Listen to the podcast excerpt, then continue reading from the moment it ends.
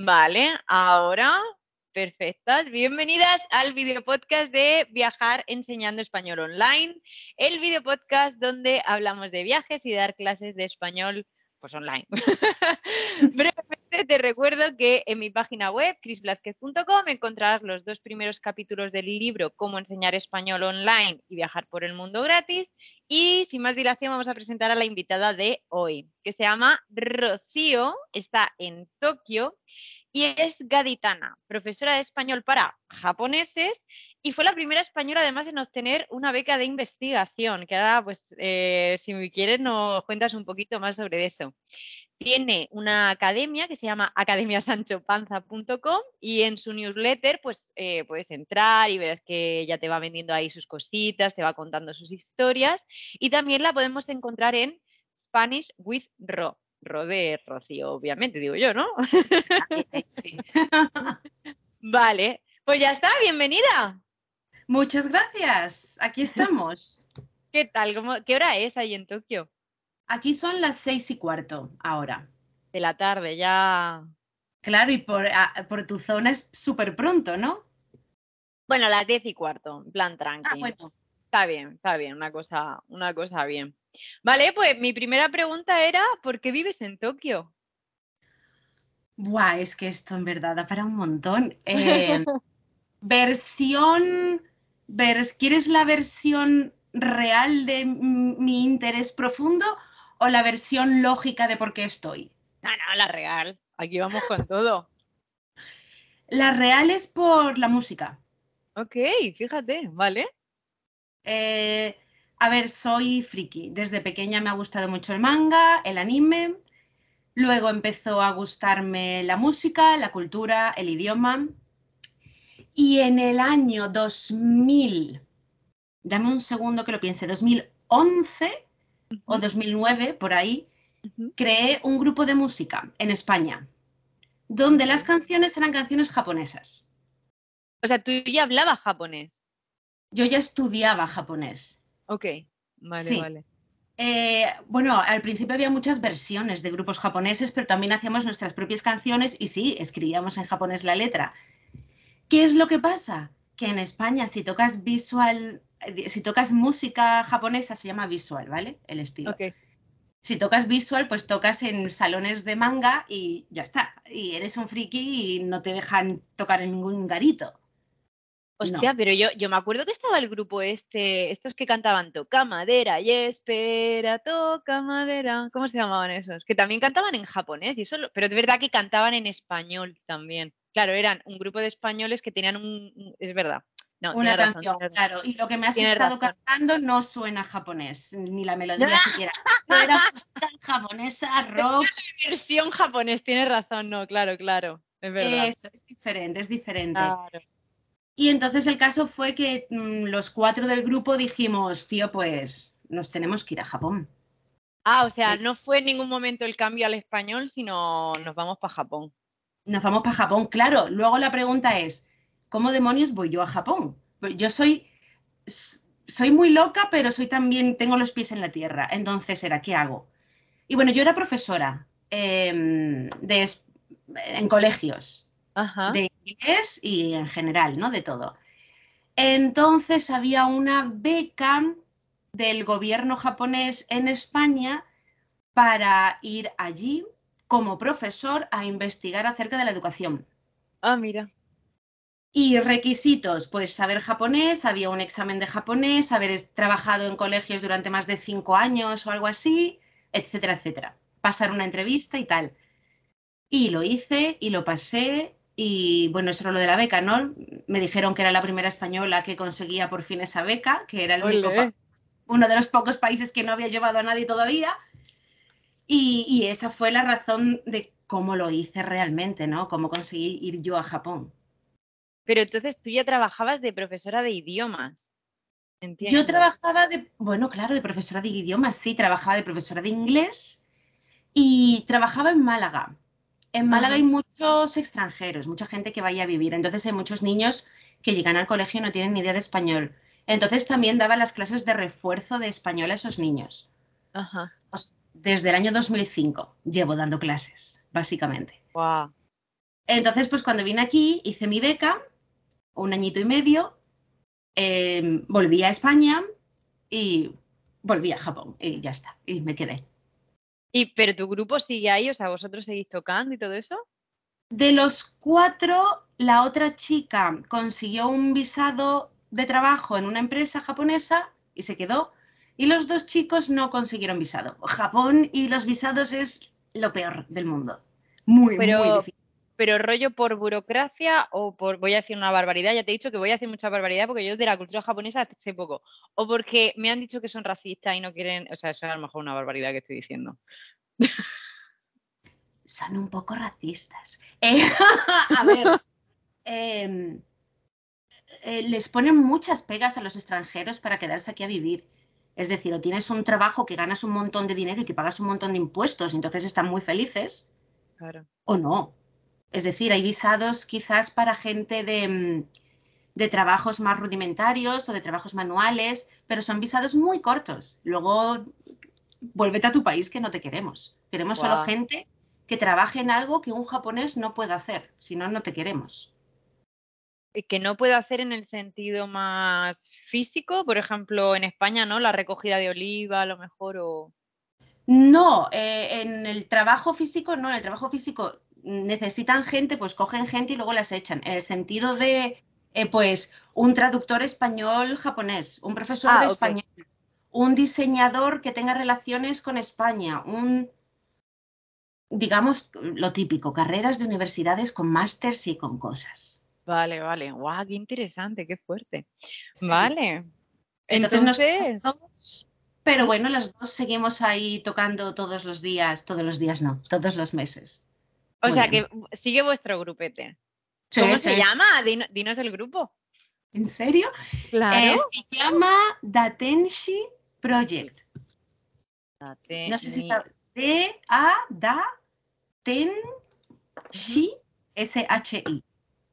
Vale. Project. ¿Y qué significa? Proyecto de Ángel Caído. Ay, qué chulo. Ay, os estoy viendo, mola un montón. Qué chulo, qué guay. Oye, oye, mola. Qué guay. ¿Y que entonces hacéis vuestros pinitos por ahí? O sea, os invitan para... Bueno, el mundo de la música sería también otra conversación completamente diferente que estaríamos otra hora. El mundo de la música en Japón es muy diferente. Yo pago por tocar, porque es publicidad, quiero entender. porque tú cuando vas a un sitio, a un live house, a una sala de mm, música, los grupos tienen que pagar por poder tocar allí. Pero porque luego ganas de el porcentaje en copas o cómo Ujú. va. Porcentaje en copas. eso Yo qué sé. Tú tienes que pagar unos 200 euros para tocar. Y luego, si vienen más de seis personas a verte a ti, a partir de la séptima ganas un porcentaje de su entrada. Ok. Sí, pero la entrada cuánto cuesta. La entrada costará unos 30 euros. O sea que échale que como ganarás 10, 15 por ahí. Yo nada, porque yo toco mucho en un sitio que es el sitio más underground de todo Japón, súper famoso por lo underground que es, que, que para tocar allí no me cobran nada, muy, muy poco. Simplemente si uso la guitarra, el amplificador y tal, entonces es súper barato. Pero claro, necesito más de 15 personas y no vienen más de 15 a verme, así que no gano nada. Pero bueno, tampoco gasto mucho dinero. Bueno, pero te gusta. Al final las cosas a veces que le... Me gusta, me gusta, ya está. Y hago mis locuras y mis cosas y está muy guay.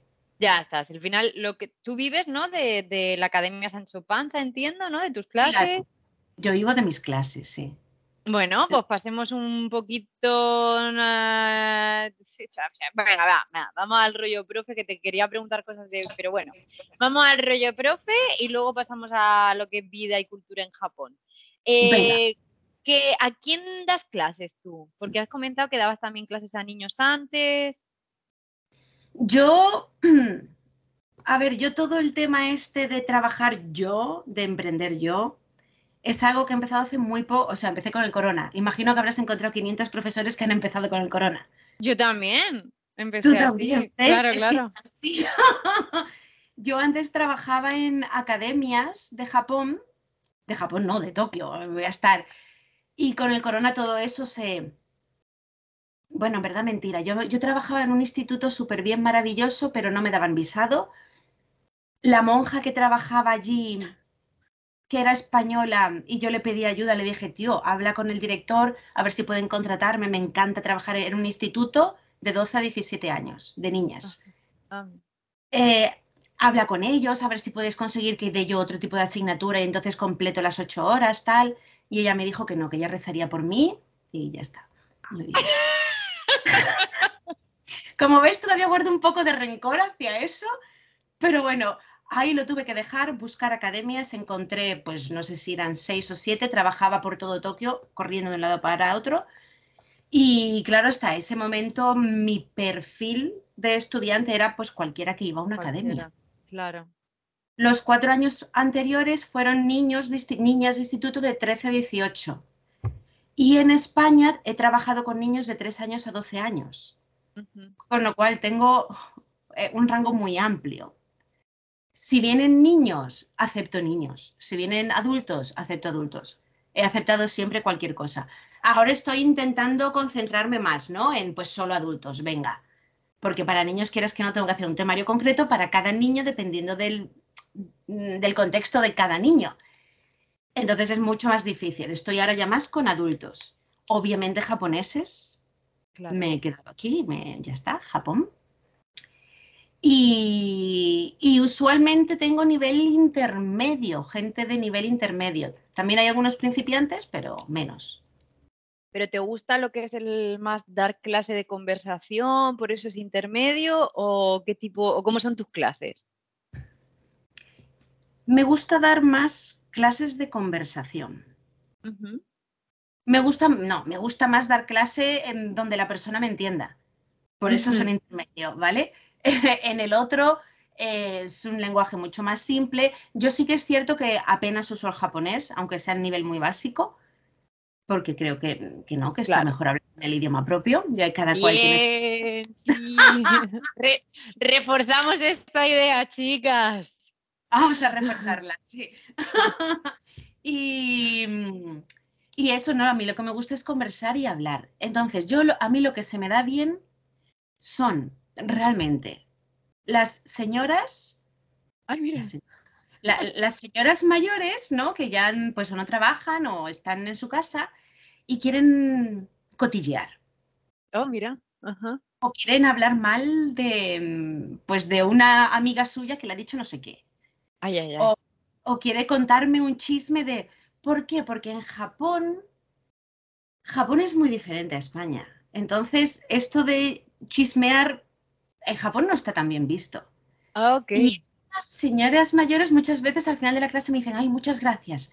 Se lo cuento a mi marido y se enfada porque se lo cuento. Así que gracias por dejarme contarte. yo, no, chiquilla, no, tú cuéntamelo todo. A mí me gusta mucho esto. Ya, a mí también me encanta. Eh, además, tengo un alumno que me decía, mi, mi trauma, tus dramas. Porque me venía y me decía, es que me ha pasado esto con la familia. Y yo, venga, cuéntame, cuéntame. Es que me pero porque me encanta, en el buen sentido. Por supuesto, siempre hay, hay, momentos en los que les invito, digo, esto míratelo con un psicólogo y tal, ¿no? Pero me encanta que me cuenten que la vecina, que el no sé qué, no sé cuánto. Em, vamos a ir mezclándolo con la cultura. Eh, no recuerdo cómo se llama, pero sí que leí una vez esto como que tienen una cara para afuera y una cara para adentro. Esto tiene un nombre, pero no me acuerdo. ¿Cómo? El mitame, mitame. Mitame. ¿Esto tal cual? Tal cual. O sea tal cual te lo cuento. Es decir, tú, tú la primera vez que vienes a Japón, tú piensas, qué simpáticos son todos, son súper simpáticos, tienen una sonrisa de aquí a aquí. Y la segunda vez que vienes dices, qué puta hipocresía, o sea, me están odiando todos ahora mismo seguro, es que me odian, me odian y no lo demuestran. Y ya la tercera ya aceptas, ¿no? Ese desnivel de, pero sí, tú no puedes saber lo que un japonés piensa porque no es educado mostrar los sentimientos. Eso quería hablar. Entonces, hay mucha represión de emociones o hay mucha represión de emociones, clarísimamente, sí que la hay. De hecho, ya te digo que muchas de mis clases no avanzamos en la gramática o no avanzamos en el vocabulario. ¿Por qué? Porque lo único que quieren es desahogarse de su vida, sobre su vida y hablar sobre ello. No quieren saber cómo es el subjuntivo, no, no. Quieren contarte que ayer su marido les contestó mal. Claro, claro, claro. No pueden hablar del marido con las amigas porque, porque al marido no le interesa esta conversación. No puedo hablar de las amigas con el marido porque, claro, estás, estás hablando mal de tu relación, de tu casa. Eso es, oh, y ahora las amigas van a pensar, oh, tiene una mala relación interna, tal. Y, es algo negativo, es algo feo, es algo que no quieres contar. Hostia, qué movida. Sí, entonces yo imagino que, a ver, los jóvenes, pues, que tampoco te creas, pero están un poco más abiertos, tampoco te ah, creas. Ah, vale, ok. Y luego, claro, luego tenemos, por eso, el garito donde yo toco eh, es una maravilla, porque tú ves a señores vestidos salarimán. Salarimán, hombre mm, asalariado. Eh, son la gente que trabaja en Ah, los salarimán. Ah, yo me había apuntado businessman. Ah, no, no, es salarimán. Eso, vale. Van todos con su traje de chaqueta y su maletín. Y ahora tú los ves que, lleva, que llegan por la noche a la sala de mm, música, se quitan la chaqueta, se emborrachan, se visten de mujer, eh, pero tenía, esa pregunta porque es, o sea, ¿es tal cual también? Es tal cual. Hay dos caras completamente. Y lo bueno es que en la segunda parte, en la parte oscura o la parte que no se ve, se permite todo. Todo es aceptable, todo está bien, nadie te mira mal. Y eso está muy chulo. Y eso, eso no hay en España, ¿ves? En España siempre alguien te va a mirar mal. Y aquí tú vas eso, a un garito vestido como te dé la gana y nadie te va a mirar mal. Ok, vale, esta es, la parte. Quería preguntarte, digo, dame cosas positivas para que no quede tan. Claro, porque parece que les estamos hablando, pero igual, coño, si vives ahí es porque te gusta, ¿no? Pero bueno, entonces digamos que, esa, es siempre nocturna esa parte, a lo mejor o no. Es siempre nocturna, eh, no, porque también hay eventos, hay cosas, ¿no? digamos que cada uno tiene un interés particular y el interés que sea, esa es su parte B. Que el mío es la música y la gente que viene a los conciertos pues es la música, entonces es lo que yo veo. Pero al que le guste el cosplay y disfrazarse, pues ya está el salarimán que va por la mañana al parque donde la gente se disfraza y pues se cambia de ropa y va vestido de Sailor Moon. Y ya está. y todo muy bien. Por eso que depende. Y, en ese sentido, eh, el colectivo LGTB, me viene esa pregunta, ¿no? Rollo eh, personas trans o personas que, bueno, que se travisten, ¿cómo, cómo se ve? Mm, todavía falta mucho aquí, ¿eh? O sea, yo catalogo a Japón como España hace 40 o 50 años. Hostia. En todo el tema, tanto LGBTI como el tema hombre-mujer. Entonces está un poco todavía mm, en los principios. Sí que es cierto que no escucho tampoco casos de agresiones ni de tal a ese colectivo. Eso no lo escucho. Y también creo que, claro, te iba a decir, creo que no muestran lo que son. Claro que no lo muestran, pero es que no lo muestran ellos y no lo muestra el hombre normal. Tú no puedes ir pareja heteronormativa, eh, chico-chica, darse, darse un beso en la calle. No podéis, no hacéis eso en Japón. Entonces, claro, pues no lo ves de un lado, no lo ves de otro. Pero ahí te mirarían mal. No, o sí. Te mirarían. Vamos a dejarlo en te mirarían. me gusta, me gusta. Te mirarían y alguno pues pensaría mal, sí, de esto no se hace en público, esto es algo íntimo. Wow. Y entonces, por ejemplo, el sistema educativo, em, para seguir conectando, eh, yo seguía, no sé por qué, hace un tiempo seguía unos muchachos, dos, muchachos españoles, imagino los conocerás, muy famosillos en el mundo del YouTube y tal, que uno de ellos estaba casado con una japonesa y tenía una cría, un crío. Y dice que, claro, que él iba al cole de la cría de su hija, el español, eh, y la recibía así como para que le diese un abrazo y la cría venía y le daba un abrazo. Y las madres pues eso, como que le miraban, ¿no? Eh, entonces, sistema educativo, eh, juego, ser niño, mm, ¿qué tal? Sistema educativo ser niño. O sea, con todo su esplendor de lo que son los niños, ¿no? En, eh, eh, en- en la parte de- del colegio yo creo que es igual, exactamente igual. No hay problema. Un momento, perdón. Tranqui, tranqui. Pero eh, sí que es cierto que la forma de educarlos es diferente. Y sí que es cierto que, que quizás al niño más pequeño sí lo abrazan. Pero a partir de una ter- determinada edad ya dejan de hacerlo. Vale, vale, vale. Dentro de casa no sé cómo va, pero también tampoco, tampoco hay tanto contacto. No, no, es, es una sociedad en sentido más fría. Y por ejemplo, es súper típico, o sea, lo que yo veo más notable de los niños, por un lado, la parte positiva de eh, son muy eh, responsables o muy eh, autónomos. Ajá. Los niños aquí van al colegio solos, aunque tengan que coger dos metros y un tren, van solos. Con Porque hay mucha años. seguridad también, ¿no? Porque dicen Hay eso. mucha, hay mucha seguridad, hay mucha seguridad. No, la madre no tiene miedo de que al niño le pase algo. Pero ostras, ver a un niño de cinco años Claro, en un tren, tú lo flipas. claro. Y yo se lo Wow. decía a mi hermana que vino de vacaciones, le dije, ese niño va solo. Y ella, no, no, su madre está ahí. Yo, que no, que no, que está solo. No, que no, que su madre está por ahí, es una de esas. ¿eh? Lo que tú quieras, pero no. Y lo segundo interesante sí que yo veo de niños es. Ah, pero ahora te voy a contar otra cosa. Lo segundo interesante de niños es, por ejemplo, cuando un niño se cae. Ok. Cuando un niño se Ajá. cae ¿Cuál es la reacción? Exacto, en España, ¿cuál es la reacción? El niño llora como un loco. Y la madre o el padre va y lo coge y lo besa y ahí pobrecito. Sí. En Japón, los padres lo miran y se descojonan, se ríen. Ay, ay, ay, ay, ay, a ver, ni tan tanto ni tampoco, ¿no? Bueno, bueno, pero el niño hace así, mira. Pero espérate, se descojonan. Espera, es que hay maneras de descojonarse. ¿Se descojonan del crío o de la situación en sí? ¿Sabes lo que te quiero decir? Se ríen para quitar Vale, problema. vale, eso sí, vale, eso te lo venga, te lo super No, no, compro. claro, es una- te has caído, qué tonto. No, no, no. Vale, te lo super compro. Yo también hago eso con mi sobrino. Bueno, y mi, y mi prima con su hijo. O sea, pero que sí, que sí, que sí, total, total. Claro, pues es una. zo- eh, El niño se levanta, el niño no llora, y el niño va a su madre y le coge la mano y siguen andando. Y es como, ostras, tío, si hiciéramos esto nosotros más. ujú, Total. Ya más que nada porque le quitas el trauma al niño. El niño ahí no tiene trauma ninguno. Sí. O sea, viene siempre de las reacciones de, de los padres y de las madres en plan, Exacto. antes de que el crío sepa si le duele o no, ya va la madre o el padre a, ay, ¿qué te ha pasado? Ay, ay, ay, voy a Claro. limpiarte, espérate, no sé qué. Como, chiquilla, por favor. Claro, claro. Y Claro. a la madre tan asustada y dicen, "Ah, mi madre está Claro. asustada, yo también tengo, me pasa algo malo. Entonces Sí. eso me parece muy guay de Japón. Pero la otra última cosa Ah, que te quería sí. contar de esto.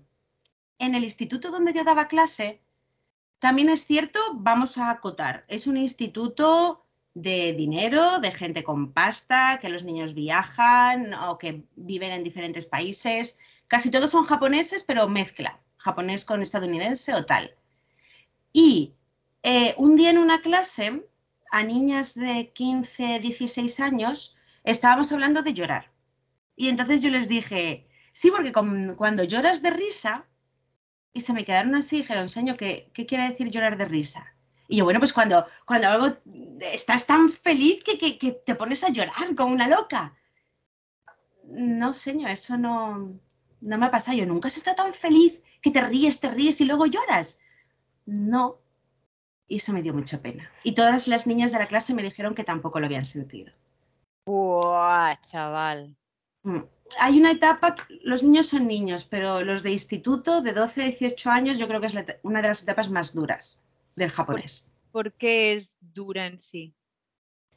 Porque, mm, porque hay examen de ingreso para entrar en el instituto, digamos en la ESO, Ajá. otro examen de ingreso para entrar en bachillerato y luego otro examen de ingreso para entrar a la universidad. Depende de qué instituto vayas, tienes más posibilidades de llegar a la universidad A, digamos. Ajá. Si en, la- en el primero ya bajas, ya luego es mucho, muy complicado ir a la de prestigio. Y aquí, por ejemplo, pues ponte Universidad de Derecho. Hay 50 universidades, pero hay una Un paréntesis, ¿son públicas o privadas las universidades? privadas. El 90, muchito, casi todas son privadas. Ok, wow, vale, vale. Y vamos a decir, por ejemplo, de Derecho, la universidad famosa es Waseda. Si tú estudias Derecho y no estudias en Waseda, tú no vas a ganar dinero nunca. O sea, toda tu vida está limitada a lo que tú hagas de 12 a 18 años. Ya luego en la universidad no haces nada, haces muy poco. Entonces es el poder ser capaz con tus notas y con tus exámenes de llegar hasta ahí. Es muchísima presión. Y es un problema tanto en Japón, en Corea es peor todavía, que llega pues eso, que hay un gran número de suicidios de niños de esa edad. Sí, bueno, escucha que ayer estaba viendo un vídeo esto, no sé si la conoces, Judith Tiral, que hace entrevistas muy chulas. una, una zagala que hace unas entre yo la sigo desde hace un montón porque ella viaja mucho, vivió en Japón, tenía una novia japonesa y hablaba mucho de eso. Bueno, la cuestión es que ayer estábamos hablando de, o sea, estábamos, estábamos hablando, ella estaba haciendo una entrevista y decía que un porcentaje altísimo de personas que morían, estaba haciendo una entrevista a un médico forense, que muchos venían de, época de suicidio y el suicidio viene, eh, no me acuerdo qué etapa, pero bueno, no sé si era de los 10 13 a los 19. O sea, en España también, ¿eh? Y poco se habla. Pues poco se habla. Sí, sí, Muy poquito se, habla. Mm, vaya tela, un problema. Vale, eh, me vienen muchas, muchas preguntas. Em, tema, por ejemplo, mm, ¿qué hago? venga, vamos, seguimos con el profe y iremos saltando a, cultura. Eh, ¿Cuánto se gana para ser profe? ¿Cuánto se gana de dinero en general? Imagino que depende, ¿no? Pero academias o, colegios, tu experiencia más o menos. Pues esta pregunta es súper complicada porque, como te lo explico, a ver. Eh, ¿Por precio hora o por mes? Vale, claro. En el. En los colegios, colegios, universidad, no, en los colegios, institutos, eh, que son públicos, ya te digo que hay muy pocos, se ganan muy poco. En el privado en el que yo estaba, eh, se ganaba unos...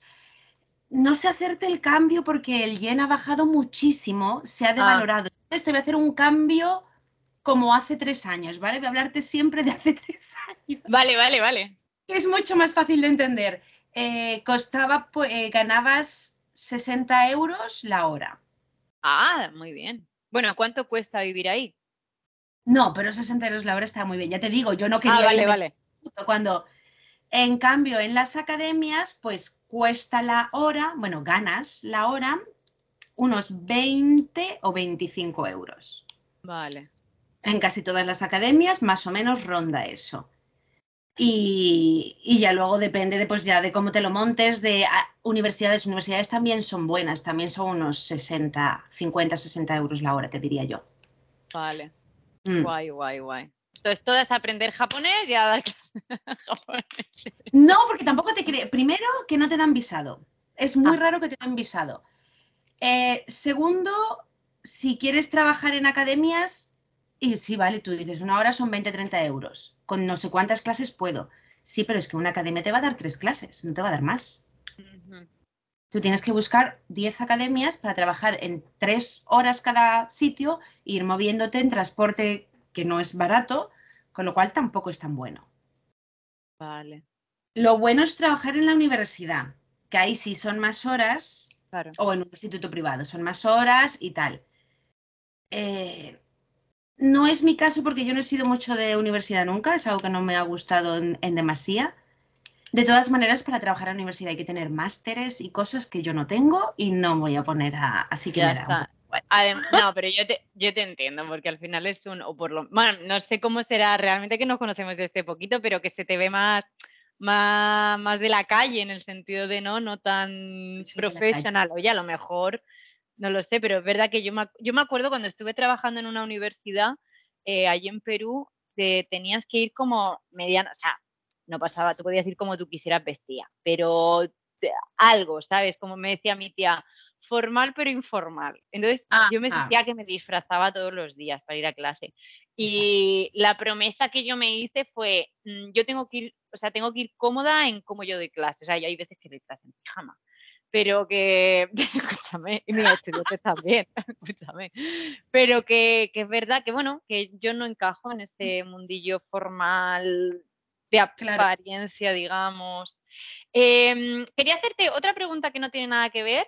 Em, pero, y cuéntame cosas positivas porque a lo mejor estoy tirando a lo negativo, ¿vale? Pero se idealiza, o por lo menos desde aquí se idealiza mucho el rollo Ikigai, la filosofía esta más zen de Japón, o es también así. O sea, es como que lo que me cuentas y lo que yo leo no me cuadra eh, a nivel filosofía, ¿no? Esta de encontrar tu futuro, eh, tu propósito de vida. El Ikigai, el Ikigai es muy interesante. Creo que... Mm, explícalo, explícalo tú, que te lo vas a explicar mejor. No, el, Ikigai es eso, es, es el sentido que hace que tú quieras mover el culo. O sea, muy mal, ¿vale? Espera, repito. Lo has quitado de la filosofía Brahma y cósmica que había. Es que yo, a mí de hecho este tema me encanta, lo amo, el tema espiritual. Pero, pero mm, no me gusta la parte cursi del tema espiritual. Vale, guay, guay. Y, que es el sentido, ¿no? De, por qué tú te mueves, de por qué tú quieres hacer cosas en tu vida. Pero Ikigai, Reiki, eh, yoga, chakra, son temas que vienen de, Asia, algunos de Japón. Aquí en Japón hablamos de flamenco y de toros. ¿En España la gente le gusta el flamenco y los toros? No, no. Bueno, espérate, en Murcia le gustan los toros, sí, ya te lo digo yo. Escúchame, somos la primera región que cuando se presentó Vox ganó Vox, o sea, claro que nos gustan los toros, muy a mi pesar. Buen indicativo. Sí. Sí, y el flamenco, hombre, tú siendo gaditana, el flamenquico, ¿no? No, nada, cero. Bueno, a lo mejor, a lo mejor tú no, pero no, no yo, yo sí noto ese flamenquico en, en Andalucía. No, no, eso es como decir que nos gusta el fútbol a los españoles, porque el fútbol es muy guay, pero a mí no me gusta el fútbol. No, son, son términos que proceden de otros países y, que no quiere decir que esos términos vayan con estas personas. Aquí la gente sabe que es Ikigai, sí lo sabe. Okay. Sabe que es sabe que es el yoga, obviamente lo sabe. Pero eso no quiere decir que comulguen con esa idea o que trabajen en Simplemente es un término, un término, una palabra que hay. Igual que si en España, yo qué sé, te, te digo, no sé qué palabra hay en España. Bueno, pero que te entiendo, que a lo mejor es, vale, que a lo mejor es lo que la gente de fuera piensa que es España, eh, pero no es, vale, por ejemplo, en Murcia lo que es corrida de toros no es tanto, pero las la típicas vaquillas y todo eso en fiestas sí. Y hay un mm. montonazo de cornadas y hay gente que se, por cierto, que se paga con dinero público, aprovecho para decir, yo eso no lo entiendo, eso de ponerte adelante de la muerte, en fin. Pero bueno, eh, entonces, eh, digamos que está presente, ¿no? El Ikigai, pero que es un concepto más filosófico, quizás tuvo más lógica hace más tiempo. Es un, es un concepto filosófico, en eh, un concepto filosófico que toda la gente espiritual lo entiende y lo usa y lo aprende. Ok. ¿Todas las personas japonesas son espirituales? En ese sentido, no. Ahora, sí te voy a hablar en el sentido religioso. En el sentido religioso, eh, todos son sintoístas y budistas, o casi todos. Vale, sintoísta, sintoísta, sintoísta. ¿Y eso qué es? El sintoísmo es la religión. Buah, eh, puedo liar la parda, ¿eh? pero bueno, es la religión más japonesa, es la que habla de que todo tiene un dios o un espíritu dentro. El mar, el aire, la tierra, eh, todo ahí tiene un espíritu interior. La casa, en la casa también hay espíritus. Entonces eso lo tienen súper arraigado dentro. Y van a los templos a rezar. Y por ejemplo, antes de que acaben el año, hacen una gran limpieza en su casa. Eh, porque hay que hacerla. La maricón no tenía que ser japonesa, obviamente, no podía ser de Cádiz, ¿no? hay que hacer la gran limpieza. Yo, no la he hecho nunca. Lo intento todos los años, pero es como, es que no soy japonesa. Bueno, ¿y eh, por qué se hace eso? Pues para liberar a la casa de los espíritus que se han quedado anclados, ¿no? Quitarlos y dejar paso a los nuevos espíritus. Hay un montón de tradiciones y de fiestas que se van celebrando que trata de estos espíritus. Entonces, por ejemplo, en marzo está el. Ahora no me acuerdo cómo se llama, pero es el Setsubun. El Setsubun es un demonio. Entonces tenemos que tener alubias en la mano y, tenemos que decir eh, Oni wasoto fuku uchi. El demonio se va fuera, la suerte viene dentro, la fortuna viene dentro. Y mientras lo hacemos tenemos que tirar a la puerta mames. Em, ¿Mames? Alubias. Ajá. Y todo es en, plan espiritual, es decir, son muy espirituales, claro que lo son, pero en otro término, no en el término europeo de la espiritualidad asiática. No, eso no es, como, no es común para todos. Y en la religión, entonces, o sea, todos van, porque has dicho que hay dos, ¿no? Sintoísta y, budista. Eh, es como que o eres de uno tipo, mm, eres, oh, ok. O sea, es como que común o cómo es el rollo. Eh, a ver, el budismo, el budismo, empezamos porque el budismo, el Buda, es una filosofía de vida más que una religión. Y el budismo lo puedes juntar con otras cosas. El budismo lo único que te dice, pues es que había un señor, sí, había un señor, había un profeta, pero que todo es amor, que todo es tal y cual pascual. Y tú eso lo puedes juntar a, al de tus dioses, miles de dioses. No, no son antagonistas en ningún momento, porque no son monoteístas. Ajá. Claro, como Buda no era Dios. Claro. claro, entonces no hay choque de Dios principal, Dios principal. ¿En, el sintoísmo hay como un profeta o eso como... El sintoísmo, mira, algo para que puedas entender el sintoísmo es como mm, em, la mitología griega, la mitología romana, la ah, mitología... Eso es el sintoísmo. Ok, vale. Hay historias súper antiguas que te cuentan cómo se creó el mundo, los dioses, tal. Y pues eso aquí ha perdurado hasta el día de hoy. Qué chulo, qué chulo. Y la, gente, y la gente va a misa, es decir, la gente va a las, no sé, se llaman pagodas o... Eh, la gente va eh, templo santuario, la gente sí va al templo santuario, pero es que no hay misas. Ok. Sí que es cierto que hay días de mantras. Ok. ¿Entiendes mantra? Entiendo el mantra, lo que yo entiendo de mantra es... vale, eso, vale, eso es un mantra, pero luego hay mantras más largos, ¿no? son frases. Entonces hay ah, días de misa donde hay un monje que tiene como un papiro enorme y va leyendo el mantra. Y pues no, en plan relajación místico, no, no sé muy bien qué es, nunca he ido a eso. Hay eso solo, luego en plan iglesia, misa, no, eso no existe. Van a rezar, van a rezar por sus personas fallecidas, van a rezar para pedir por su salud o por la salud de sus hijos, van a pedir por el examen o por... y se compran amuletitos. Es lo que hacen. Sí. ¿Y eso, eso tú lo ves reflejado en clase, por ejemplo? La religión. Sí, la religión en sí. Lo veo reflejado obviamente en las conversaciones, porque hablamos mucho de estos temas, pero en sí en la clase ver alguna diferencia con gente de otras religiones, no, no veo ninguna. No, eso nada, vale, vale. Em, es muy... Eh, ¿En qué es diferente? Ya sé que es otro mundo, pero así, cosas que te vengan en la cabeza, ¿en qué es súper diferente Japón de España, por ejemplo? O Japón de lo que yo que sé. Japón de España, es diferente. Aquí hay muchísima educación, hay mucho respeto. Esa, parte está, a mí me gusta mucho. Ajá. Em, la seguridad.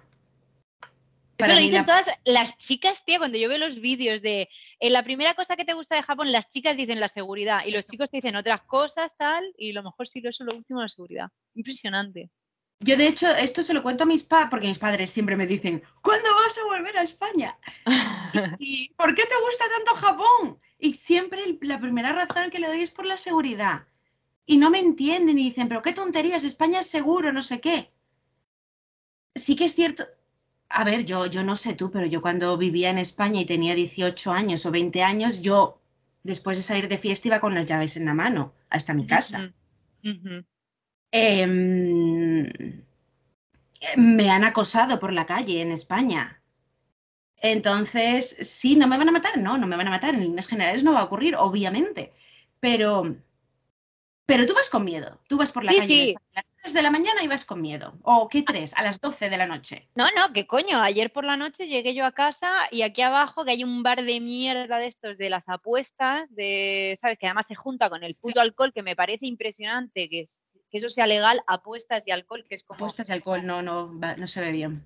No, eh, pues claro, paso, voy sola, paso, tonta de mí que luego yo siempre encaro esas situaciones, pero no sé por qué no lo hice. Eh, pasé y me dijo uno, hola, guapa, y, me, entré al portal enfadada. Eh, yo suelo encararlas, y luego volví a salir con mi chico y digo, y de eso sí, delante de ellos, digo, mira, ahora no me dicen hola, guapa, como qué ah. puto rabia, tío, qué puta rabia.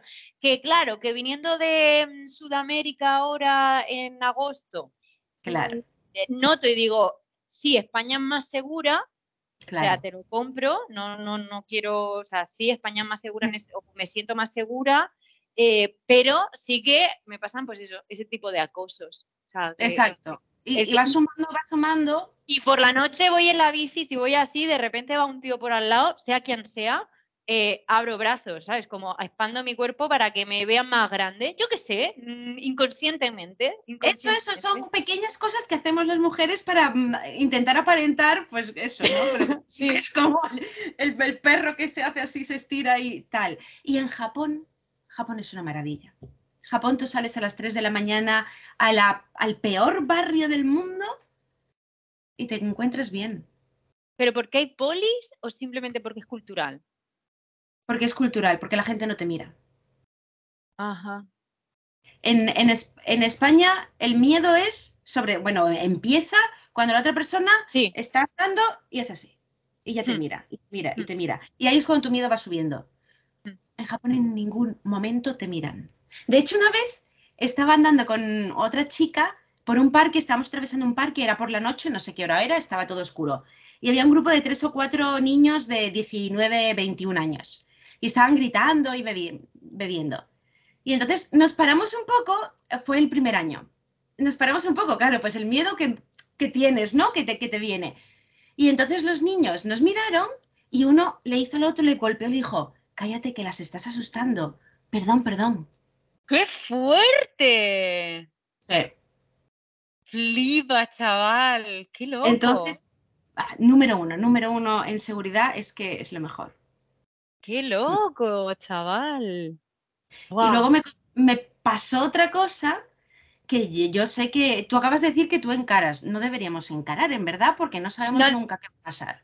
Eh, sí, lo que pasa es que yo me siento, te, entiendo. Lo que pasa, ah, también te digo, encaro al lado de mi portal. vale. a ver, escúchame. Pero yo sí suelo, suelo encararlas porque eh, no me siento bien cuando no encaro, subo enfadada. para mí es peor no encararlas porque subo enfadada, subo pensando que les doy espacio público.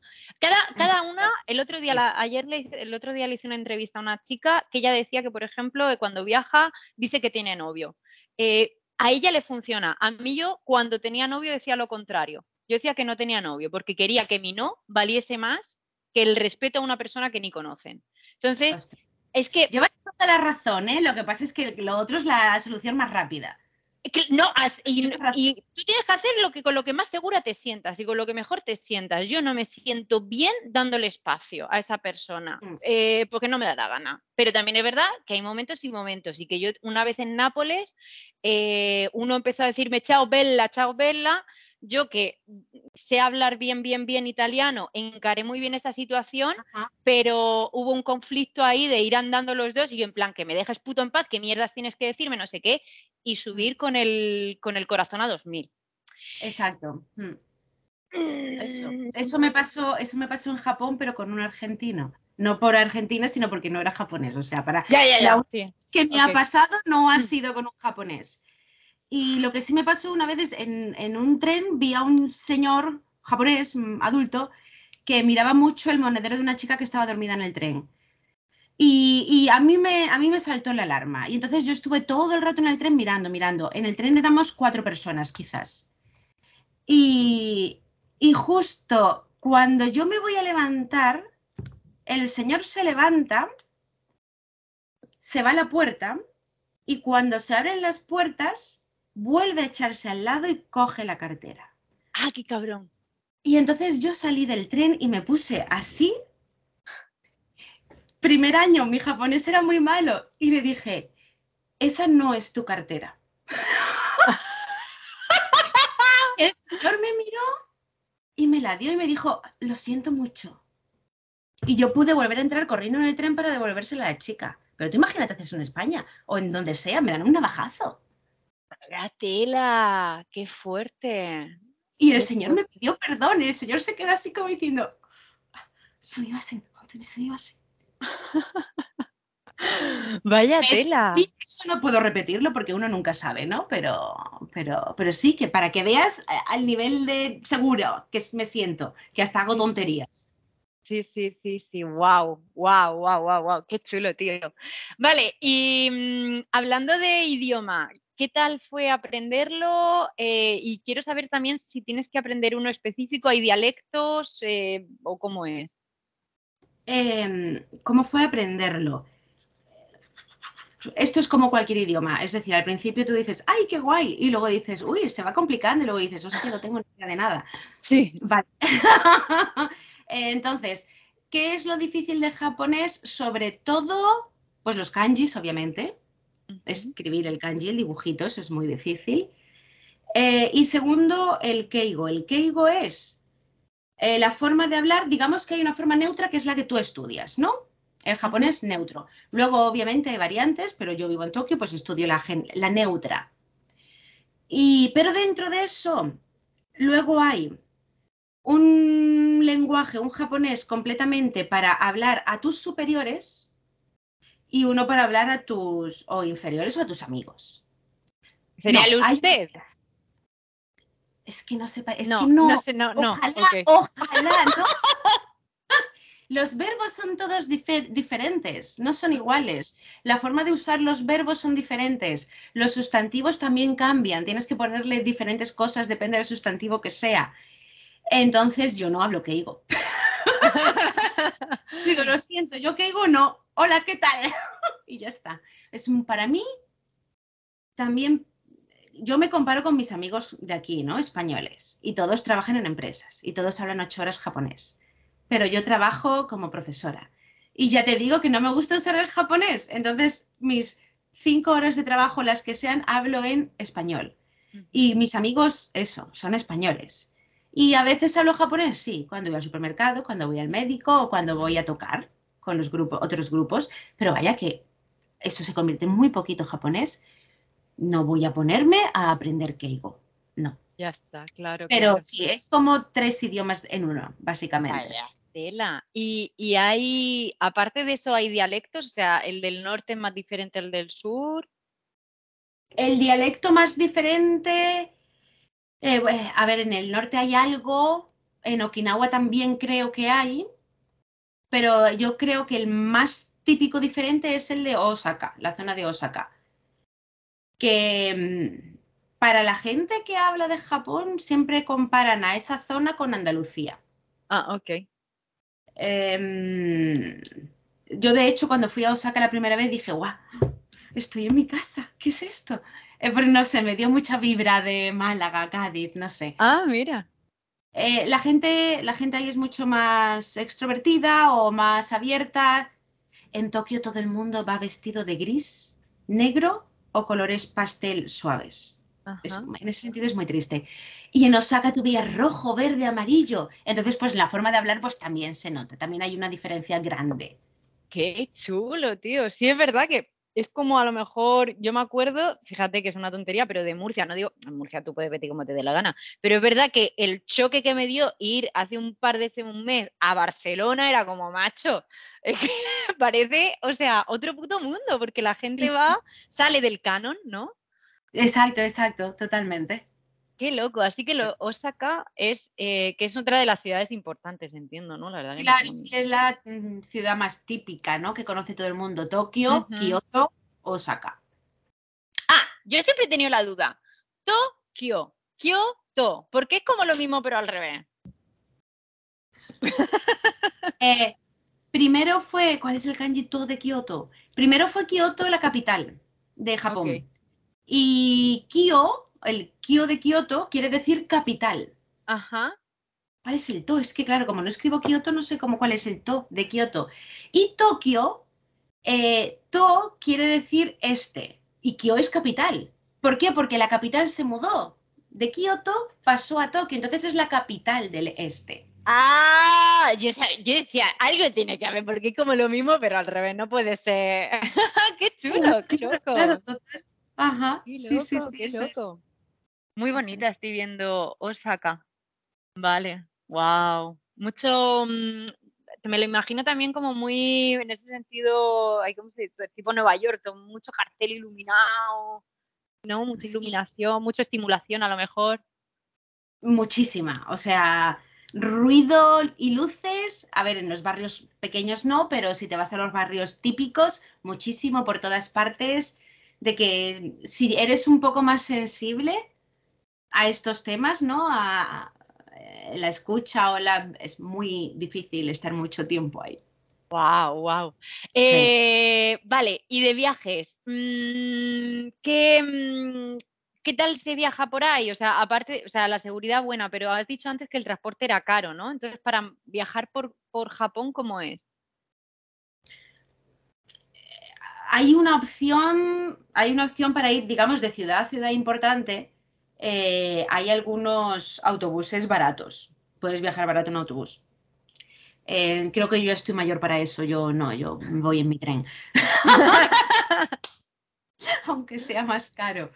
Y, pero trenes también tienes la opción, claro, también me voy al caro, ¿vale? Me voy al Shinkansen, que es como el tren bala, eh, que es el más caro. Luego hay trenes locales. ¿Qué sería cuánto en, en, dinero, más o menos, caro? Pues un viaje de Tokio a Kioto, de Kioto a Tokio, em, te puede salir por unos 200 euros. ¡Guau, chaval! Voy a poner 150 porque. Venga, va. cambio de Pero es caro, es caro. Entonces, cuando, cuando viajas, sabes que vas a, pagar el doble por los transportes que por, no sé, el turisteo. Bueno, pero eso es normal, ¿no? En todos los sitios. Pero sí, es caro, es caro viajar. Y el autostop no se entenderá, ¿no? Eso, mira, yo fui en Akita. Ajá. Hasta es una ciudad del norte, ¿vale? Y fui a un... Hay una cosa muy típica aquí de viajar que son las ciudades termales. Ciudades ah, ¿Sabes qué? Cuando está, espera, espera, cuando me estaba preparando la entrevista, mi compañero me dice, le digo, que, a ver, a ver si te ocurre alguna pregunta más. Y me dice, pregúntale por las aguas termales. Y digo, ¿cómo no voy a preguntar por las aguas termales? Así que cuéntame de las aguas termales. Te cuento de las aguas termales. pues, eh, pues eso, eh, eh, es de, mm, en plan turista, ¿qué puedo hacer? ¿Qué quiero hacer? Me gusta la montaña, me gusta la playa, me gustan los onsen. Es una de las opciones, ¿vale? Válidas.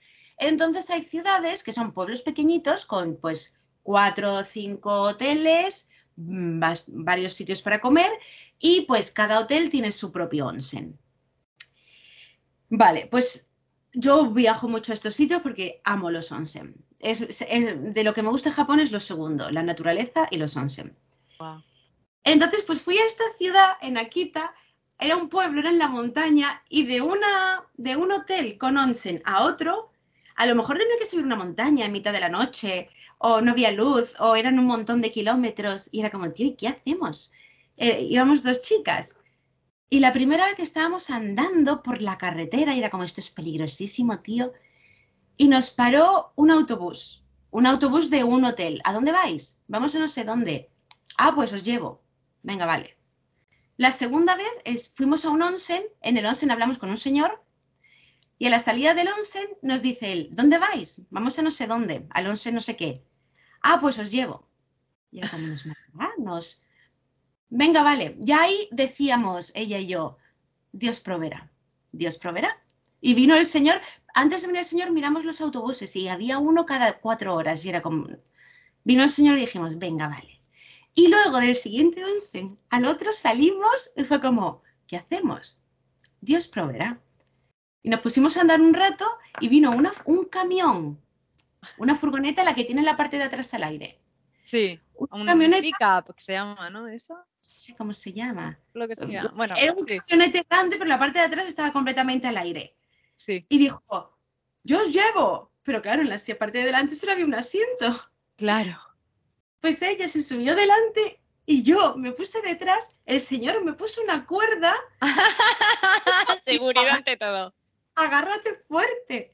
Y eso era una montaña, o sea, eran cuestas y yo así detrás. ¡Achú, qué guapo! Menuda experiencia. ¡Guau! Una experiencia, me acordaré toda mi vida de eso.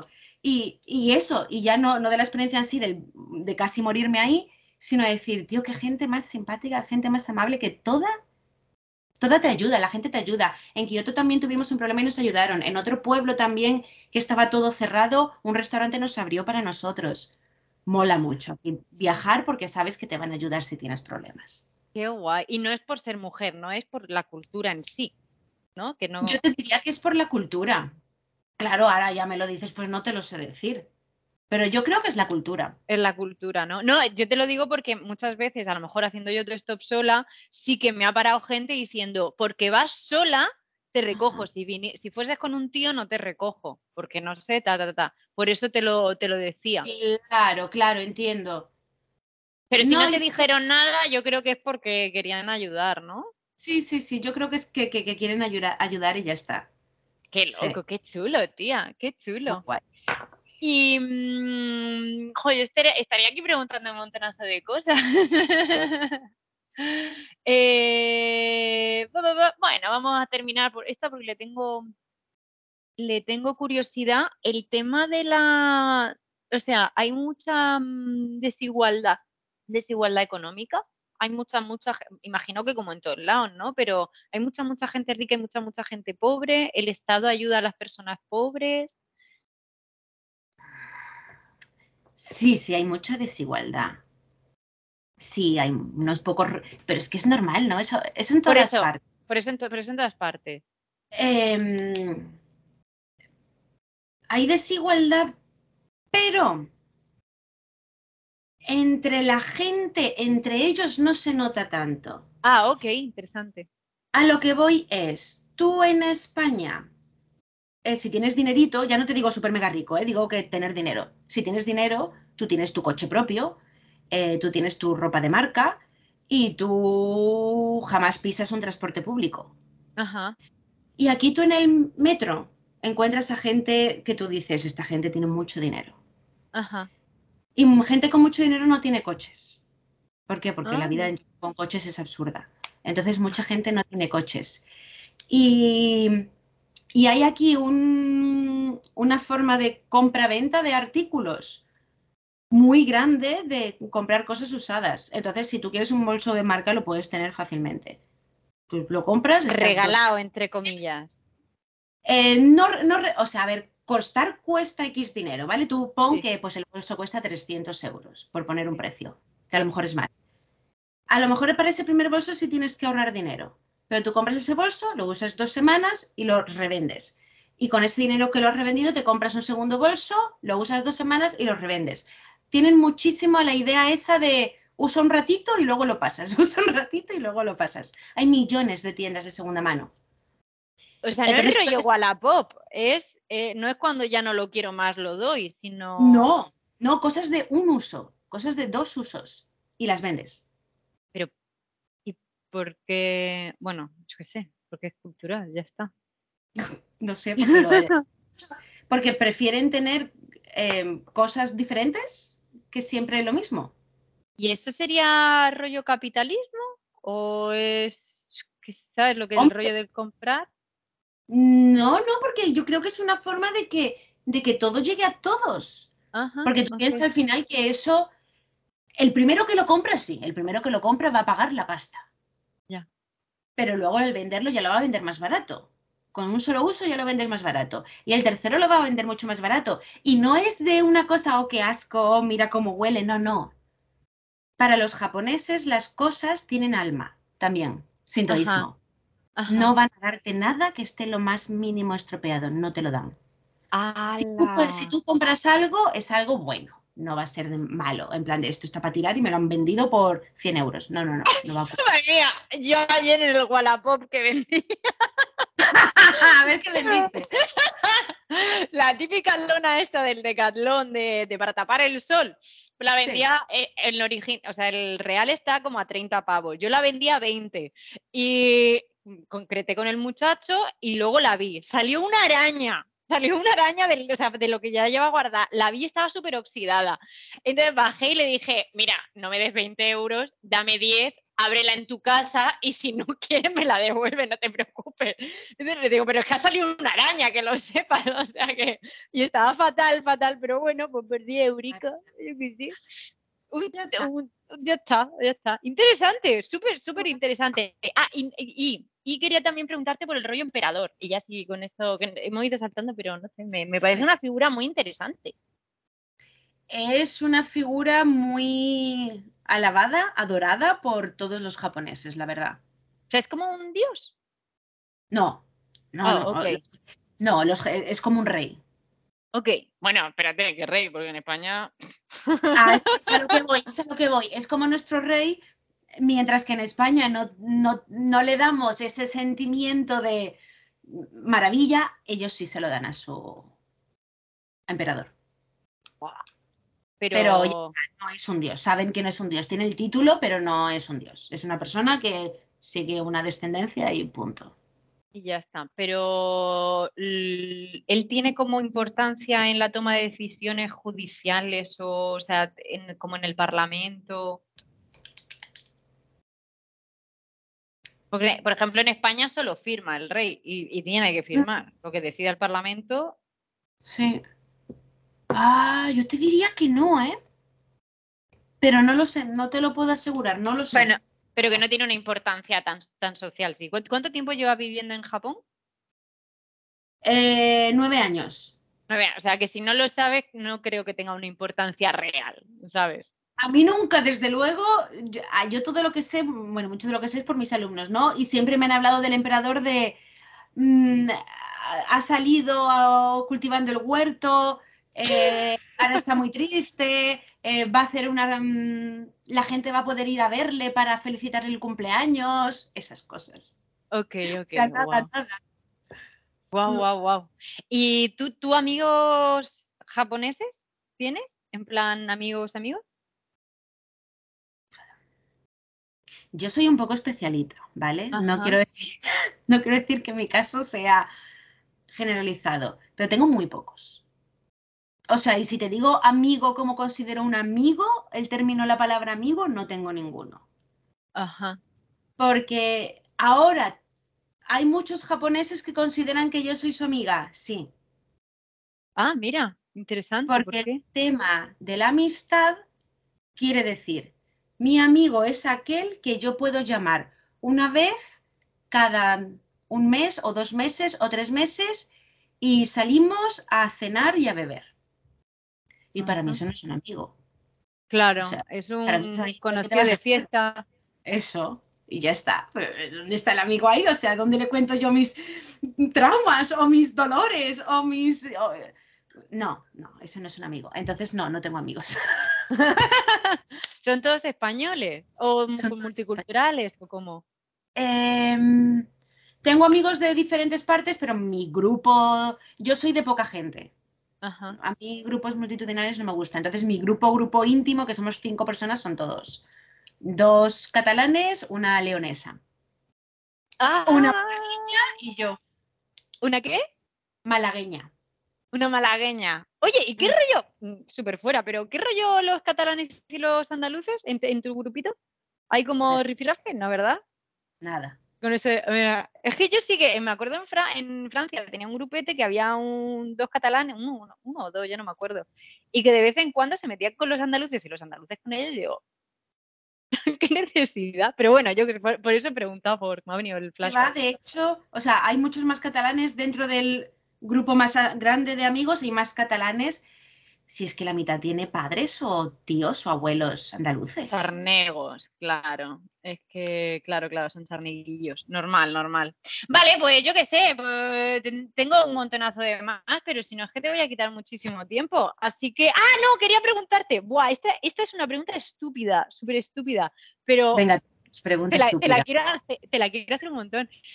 Es como necesario, voy a decir una gilipollas, me acabar, eh, que, mm, que te guste el manga o lo del co- esto así cómic como para poder vivir en Japón. Voy a hacer ¿eh? una gilipollas, pero no verdad. No. En mi cabeza, en mi cabeza van todos. Fíjate qué gilipollas. En mi cabeza es como que todo gira en torno al manga o no sé cómo se llama en realidad, anime o eh, lo que va, ¿no? De hecho, de mis alumnos, voy a ponerte un número de 50 alumnos o 70 alumnos. Quizás a uno o a dos les gusta el manga. El anime gusta está. más. A lo mejor tengo 10 que les gusta el anime, que les gusta ver Vale. anime. ¿Qué es anime? Ah, el Ah, anime es dibujo. digamos, Exacto, el dibujo. Una serie de dibujos. Leer no conozco a nadie, uno o dos quizás como mucho. El anime sí gusta más, pero igual que a ti te gusta ver series españolas o series de Netflix o tal, es lo mismo, no, no hay un friquismo oculto, nada. Y Ah, eso quería. Vale. eso, no, no, no, no, no hay friquismo y de hecho aquí eh, está considerado un poco mal el que te guste tanto en plan a, a nivel friki ese tema. Y no sé, a mí no me Ah, gusta. pues hay mucha gente, ¿no? Que le, aquí digo que me da la sensación de que sí que hay mu- mucho friquismo en el buen sentido. Eh, sí, no, en España, en España tú te llamas friki, friki es guay, o al menos es lo- en mi, en mi esto, friki es guay porque te gusta el manga, te gusta el anime. Aquí se llama otaku, y otaku, digamos que el otaku, el gusto por el manga y el anime hace que sus relaciones sociales o laborales mm, escaseen. Entonces no está tan bien visto. Por eso, pero porque no llegan a ese nivel porque para ellos leer un manga es como leer un libro para nosotros, o ver un anime es como ver una serie. Entonces no hay necesidad de, "Ah, me gusta mucho esto, oh, me encanta esto. No, tú no dices, oh, amo Netflix. No, no lo dices. Pues es eh, en ese término. Sí, es un buen método para llegar a, a Japón. Yo empecé con Claro. eso, con el manga y el anime. Primero empecé con el anime, cuando era pequeña, luego el manga y luego fue la música. A mí lo que me convirtió fue la música. Y ya Ah, cuando vine fíjate. a Japón, yo ya ni veía manga, ni leía manga, ni veía anime. No me gustan nada, de hecho, ahora. Entonces, Ah, pues eso, mira. depende de la persona. Estaba yo pensando, digo, como que las personas que yo conocí, personas que yo he conocido de internet, era como que les había llevado un poquillo el, ¿no? Ese mundillo, anime, manga, tal. Pero luego, luego es otra cosa. Claro, luego ya te paras cuando te quieras parar o no. Yo aquí tengo un par de amigos que, que les gustaba el manga y el anime en España y hacían cosplay. ¿Entiendes cosplay? Me suena, ¿eso es disfrazarse? Disfrazarse. Ajá. Y vinieron a Japón y llevan también 10 años y siguen disfrazándose todavía, yendo a eventos de disfraces. O sea, que te puede seguir gustando lo que tú, te- lo que tú haces y aquí hay un hueco para todo, como dije al principio, entonces no vas a tener ningún problema, pero no es obligatorio ser un friki para vivir en Japón. Vaya pregunta. Pero bueno, tenía, tenía esa curiosidad innata. Digo, mira, como ya te lo he. A la mierda. Perfecto. Jotia, pues Ros, muchas gracias. Recordamos redes sociales eh, Spanish with Ro y de internet, o sea, de, de clases, Academia Sancho Panza, que me encanta el nombre. Sí, eso también es su historia, pero bueno, ya. Para otra vez. Ah, bueno, cuéntala, cuéntala, sí, sí, total. From Lost to the River. A, a ver, yo es que yo mm, en las series y en los mangas y en estas cosas siempre odio al protagonista y me da mucho coraje que al segundo no se le dé tanta importancia. Y, y en Don Quijote y Sancho Panza, Don Quijote está ahí con lo que quiere hacer empeñado y el otro pobre que le ayuda, que intenta, que es el bueno, el que intenta quitar los problemas y nadie, todo el mundo, Don Quijote, Don Quijote, y es como, tío, ¿y Sancho qué? Me da coraje. Entonces yo siempre digo que soy la Sancho Panza del alumno, que yo le ayudo y estoy ahí por detrás ayudándole a ir mejorando. Me encanta el concepto, por favor. O sea, no hay mejor manera de cerrar esta entrevista. Nena, muchísimas, muchísimas gracias. Me ha encantado. He aprendido un montón. Me he sentido súper segura para poder preguntarte todo y que contaste. No, pero muy guay. O sea, todo lo que has contado súper chulo. He aprendido un montón, un montón, un montón. Guay. Pues muchas gracias a ti por preguntarme.